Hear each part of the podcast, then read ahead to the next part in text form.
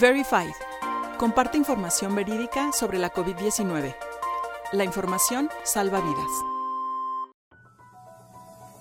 Características de la industria de la desinformación, parte 2. En las cápsulas pasadas hablamos sobre una de las tres características que tiene la llamada industria de la desinformación. Dijimos que con la llegada de Internet esto derivó a que surgiera la industria de la desinformación, porque los integrantes de esta industria en la actualidad viven de la generación de la información falsa. Esta situación ha propiciado que exista una competencia por la audiencia con la industria de los medios de comunicación. Es por ello que la principal competencia que tienen aquellos que construyen fake news son las noticias que se generan desde los medios de comunicación.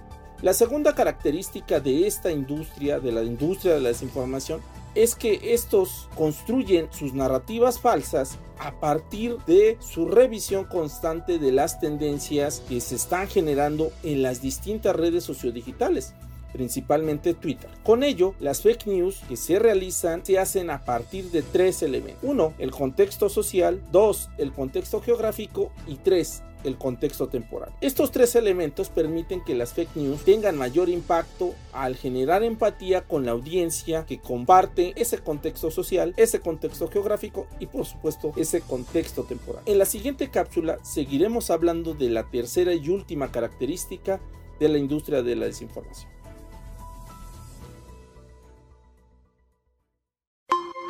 Puedes consultar más información en nuestro sitio dedicado al coronavirus en www.coronavirus.onu.org.mx y en las redes sociales encuéntranos como ONU México.